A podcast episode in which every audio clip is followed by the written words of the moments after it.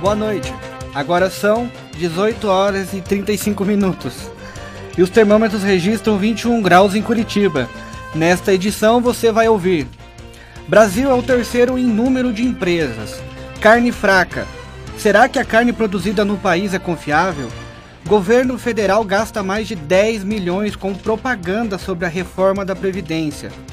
E ainda, nossa coluna de opinião. Isso e mais a partir de agora.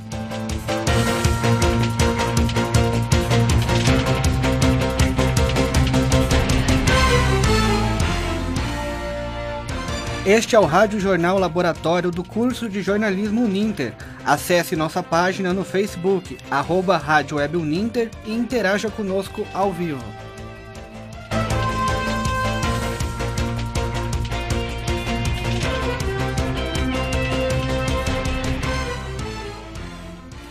A Operação Carne Fraca investiga casos de corrupção de inspeção em grandes frigoríficos do país. O repórter Arthur Neves traz mais informações. Conversamos com o professor da UFPR, Paulo Rossi, que é zootecnista e coordenador do Laboratório de Pesquisas em Bovinocultura. Segundo o professor, a carne brasileira é de qualidade e problemas nos frigoríficos são pontuais. A gente não pode generalizar. É um problema que a gente tem, não pode deixar continuar acontecendo, mas que a gente não pode generalizar. Né? Ainda o nosso produto é muito confiável. O nosso frango hoje é considerado um dos, um dos melhores, não, o melhor frango do mundo, nós exportamos para uma infinidade de países. Na Europa, teve oportunidade de comprar um frango na Europa, percebe que a apresentação e a limpeza em alguns lugares é pior do que a nossa. Entendeu? Acho que é um momento assim de acalmar, né, esperar realmente com que as autoridades aí vão agir, punir realmente, né, para não acontecer nem esses pontuais, mas acho que não é o momento da gente criar um alarde tão gigantesco né, de dizer não vamos comer mais carne porque não presta. O professor garante que, apesar de casos de adulteração da carne, a fiscalização brasileira é muito boa. A inspeção sanitária é muito boa. Eu só no Paraná conheço 37 estabelecimentos frigoríficos, né? Todo o processo, um por um. Acredito que realmente não é esse o, o problema. O problema é que, você sabe, não, problemas pontuais, né? A gente brinca, a laranja podre no meio da caixa estraga as outras todas, né? O professor fala que, apesar de a repercussão da operação da Polícia Federal ser grande e estar afetando no comércio internacional, o país está entre os maiores exportadores de carne do mundo. Apesar de o mercado ter um abalo, o Brasil tende a se recuperar.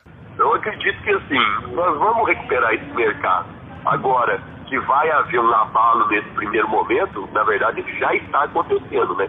Porque é óbvio, né? Sai uma coisa dessa na mídia, qual que é a primeira, o primeiro impacto? O consumidor tem medo de consumir. Nós já estávamos com um problema já na cadeia por baixo consumo, por causa de toda a crise econômica que a gente teve. Né? Teve não, está tendo, né? E isso já estava atrapalhando um pouco o setor. Agora vem uma, uma situação dessa, onde o consumidor retrai, e isso é inevitável, né? Arthur Neves para o Ninter informa. O governo federal gastou pelo menos 13 milhões e meio de reais em publicidade. Até aí o de sempre. A novidade é que o dinheiro foi investido em propaganda sobre a reforma da Previdência. A divulgação da campanha a favor da reforma foi de 5 de dezembro de 2016 até 15 de março deste ano. As TVs abertas foram as que mais ganharam com os anúncios. A Rede Globo de televisão foi a que mais arrecadou, acumulando 2 milhões e 300 mil reais em publicidade. O Facebook e o Twitter também morderam uma boa parcela do dinheiro público, com 1 milhão e 200 mil reais. As informações são do site livre.jor.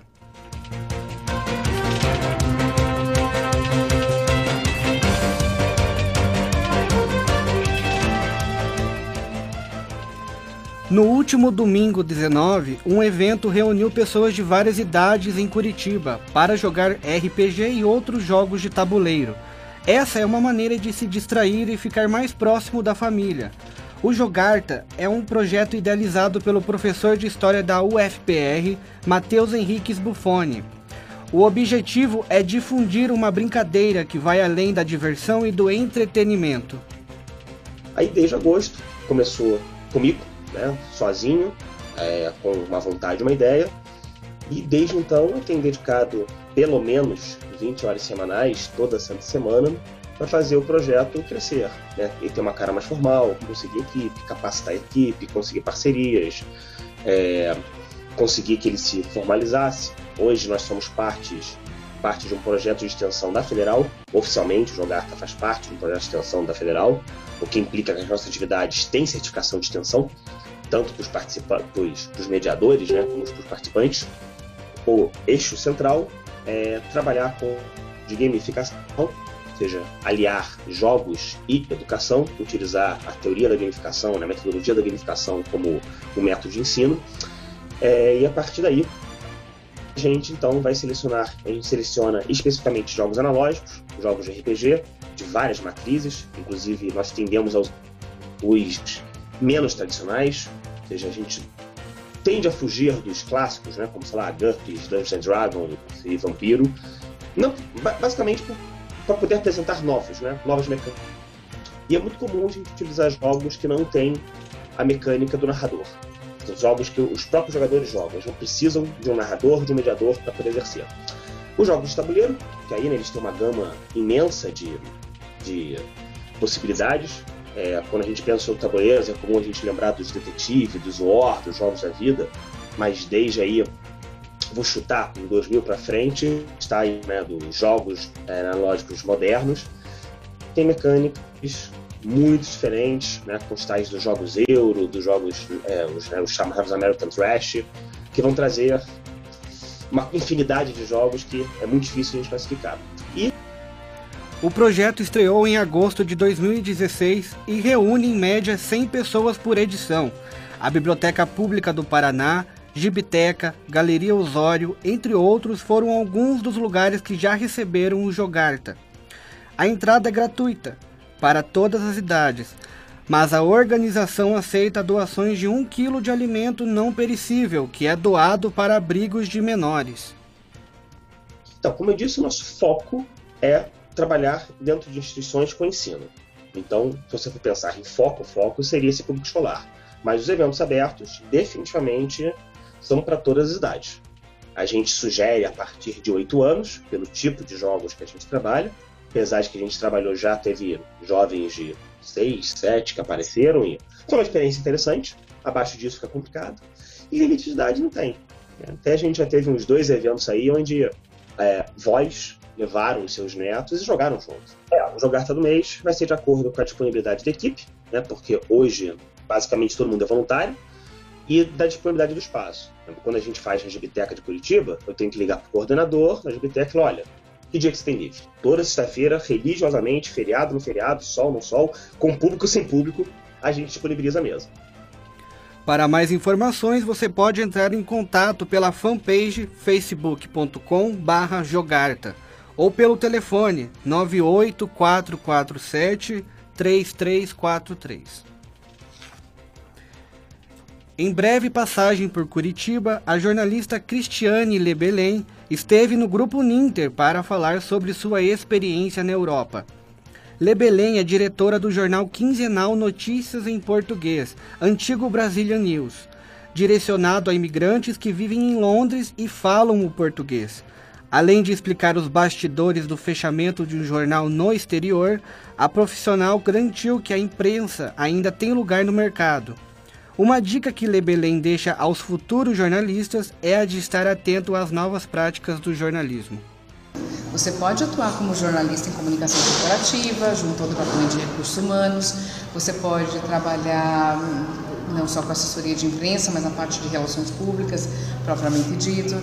Você pode trabalhar na área de mídias sociais, você pode também trabalhar em eventos, na parte de publicidade não falta oportunidade. O que, na verdade, a gente tem que estar tá muito focado é em criar dentro da gente as habilidades para atender a demanda do mercado.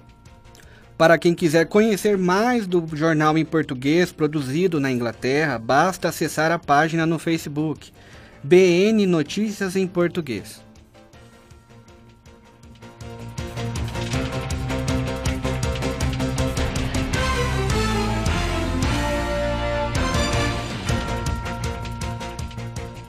Nesta segunda-feira, 27, os bairros Santa Mônica, Recanto 1 e 2, Vila Iraí e Mossoró, em Piraquara, vão sofrer interrupção no fornecimento de água devido a obras de manutenção que começam às 8 e meia da manhã.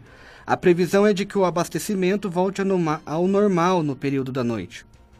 No dia 29, um serviço de manutenção pode afetar o fornecimento de água no bairro Alto, em Curitiba.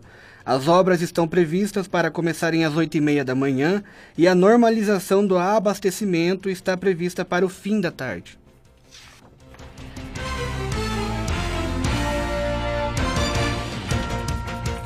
Nós vamos para um breve intervalo e voltamos já.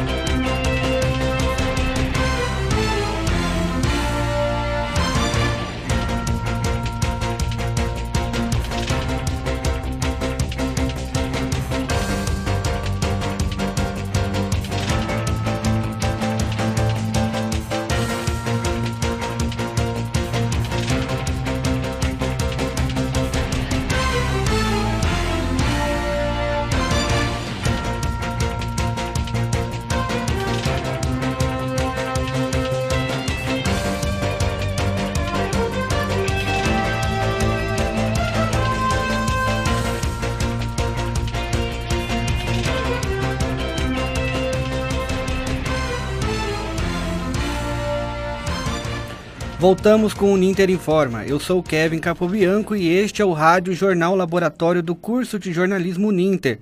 Acesse nossa página no Facebook, arroba Rádio Web Uninter e interaja conosco ao vivo.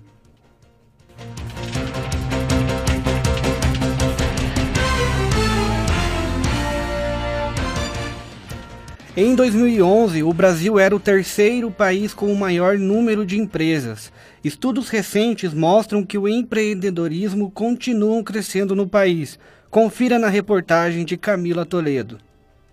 De acordo com o relatório publicado pelo Monitor Global de Empreendedorismo, em 2014, a taxa de empreendedorismo no Brasil foi de 34,5%, cerca de 2% maior do que o registrado em 2013.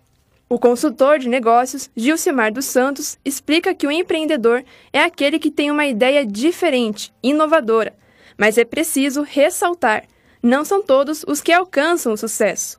São aquelas pessoas que têm uma ideia inovadora, não são todas as ideias que, que vão vir a, a virar um bom negócio mas aquelas ideias diferentes quando a pessoa pensa fora da, do seu quadrado, pensa fora da caixa. E aí isso faz com que essa ideia, esse negócio seja realmente inovador, seja diferente. E, e esse empreendimento que vai virar essa ideia torna-se um negócio de sucesso. O consultor também comenta que o número de pessoas que estão abrindo os próprios negócios aumentou, mas que falta um diferencial. É, a taxa realmente cresce desde 2011, a taxa de, de, empreendedorismo. Mas é aquilo que vem a calhar com, com o ser empreendedor, né? Às vezes é, é uma mesma ideia, só que a pessoa não olhou como um todo. E aí vem aquela que já está com o espírito empreendedor, que está com aquela vontade de querer é, abrir um negócio e acaba enxergando naquilo que outro não viu uma oportunidade boa de abrir um negócio. Então, abrir um negócio hoje não é fácil, mas uh, se a ideia for bem fundamentada, tiver uh, um estudo bem bacana ali, eu acho que é, vale a pena investir, vale a pena acreditar nessas ideias aí. O portal do microempreendedor individual, até o início deste ano, apontou mais de 64 mil microempreendedores só em Curitiba. Tamires Leal, de 18 anos, há pouco tempo iniciou um negócio próprio, vendendo doces no Facebook. A ideia surgiu a partir de um gosto particular pela confeitaria. A ideia de vender os doces surgiu a partir de um gosto particular que eu tenho por gastronomia e principalmente a confeitaria. Daí, como eu comecei a fazer curso, eu é, pensei em começar a vender doces. Apesar da iniciativa ser recente, Tamires diz que a experiência de iniciar um negócio próprio está sendo vantajoso. Como ainda estou começando, por enquanto está sendo uma experiência boa. Eu faço encomendas mais para pessoas conhecidas, né? Ainda não peguei grandes encomendas, mas está indo bem. Hoje, Tamires recebe ajuda do pai e da avó, tanto para reposição do estoque quanto para dicas de confeitaria. Com isso, a jovem está empolgada para aumentar a microempresa. Eu recebo ajuda do meu pai e da minha avó. Meu pai me ajuda mais na parte administrativa, como na compra dos materiais e nos preços que eu vou cobrar, né? E a minha avó me ajuda muito na, na parte da confecção dos doces, né? Ela dá muitas dicas, como ela já tem um conhecimento maior nesse ramo. Com o tempo, se eu ver que o negócio irá render, eu pretendo expandir para atender uma demanda maior. O consultor de negócios Gilcimar dos Santos deixa dicas para quem quer se tornar um futuro empreendedor. Dica é esteja sempre de cabeça limpa. É, qualquer ideia realmente rabiscar ela num papel como, como escrito para que realmente ela não não fuja, não venha e não fuja depois da sua memória e sempre estar atento às oportunidades. Aí eu acho que é um caminho que pode ser seguido, mas que não é regra absoluta para uma pessoa empreendedora e principalmente para você abrir um negócio que hoje realmente não está fácil.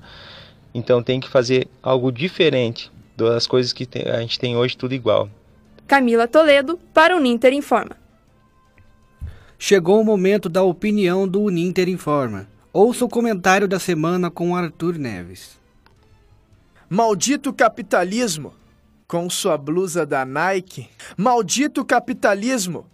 Com seu belo carro. Maldito capitalismo! Sentado em frente à TV.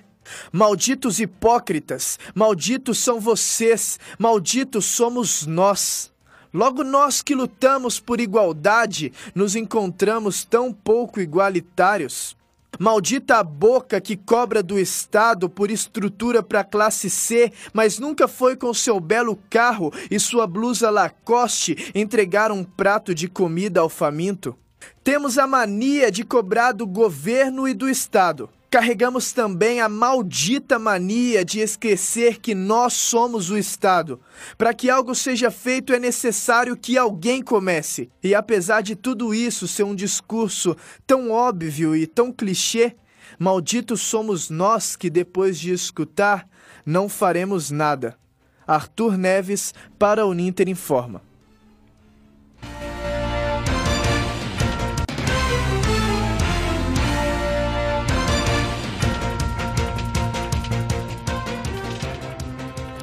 Uma cerveja artesanal produzida em Porecatu, no interior do Paraná, está fazendo sucesso.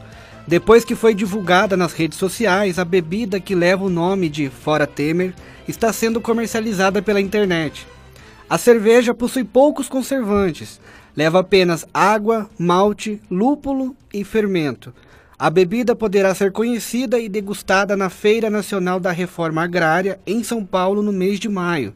O preço médio é de 15 reais. Os interessados podem entrar em contato no telefone 43 99901 2355.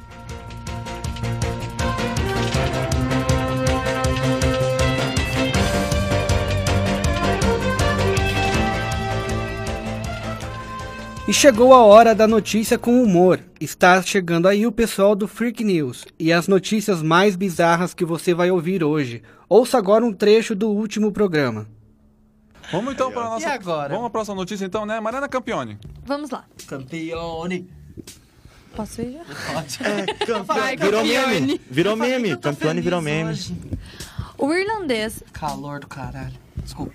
John Reinders foi enterrado vivo dentro de um caixão no terreno de uma igreja em Belfast, na Irlanda, na Irlanda do Norte. Mas calma. Este senhor tem 61 anos, está bem, tranquilo, se alimentando normalmente e respirando normalmente. Oi. Aliás, Edwards, é, Edwards também tem um computador com internet e conversa com pessoas do mundo todo. Enquanto passa três dias debaixo da terra, o caixão em que está vivendo durante esse período também é especial. Trata-se de uma caixa grande, onde o irlandês consegue, por exemplo, se sentar tranquilamente. O enterro tem um propósito, obviamente. Edwards é um ex-dependente químico e ex-alcoólatra que está sóbrio há mais de 20 anos. Ele se enterrou para alertar sobre o problema das, das drogas e do álcool. Há 27 anos, o irlandês quase morreu de overdose e acabou se convertendo ao cristianismo. Ele montou vários centros de reabilitação e agora faz enterros, como, como o enterro que ele fez, e chama a atenção das pessoas. Ele diz: Meu plano é falar com as pessoas do além antes que elas cheguem lá. Quero, é, quero mostrar a esperança diante da, da BBC. Então, quando você entra lá, tem um link no site que você consegue conversar diretamente com ele e fazer uma live.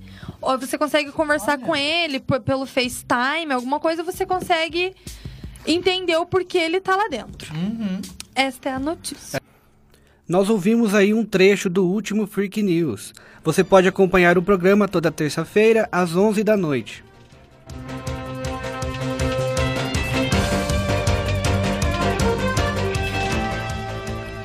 Começa na próxima terça-feira o Festival de Teatro de Curitiba. A programação terá apresentações com peças teatrais para todos os gostos e todas as classes, tendo desde entrada franca até o valor de 70 reais. Os ingressos podem ser comprados através do site festivaldecuritiba.com.br. Até o dia 2 de abril está em exposição no Museu da Gravura a obra Recomance, Outras Faces, Outras Histórias, de Bruno Covelo. A exposição fotográfica é inspirada na trajetória dos haitianos que buscam uma vida nova em terras brasileiras. A visita pode ser feita de terça a sexta em horário comercial e aos sábados do meio-dia às seis da tarde. E no Cine Guarani está em exibição até o dia 5 de abril o filme brasileiro Hector. A película conta a história de um ex-policial que busca a redenção de pecados e alívio à angústia. A entrada custa R$ 6,00 a meia e R$ 12,00 a inteira. O Cine Guarani fica no Portão Cultural na Avenida República Argentina, 3430.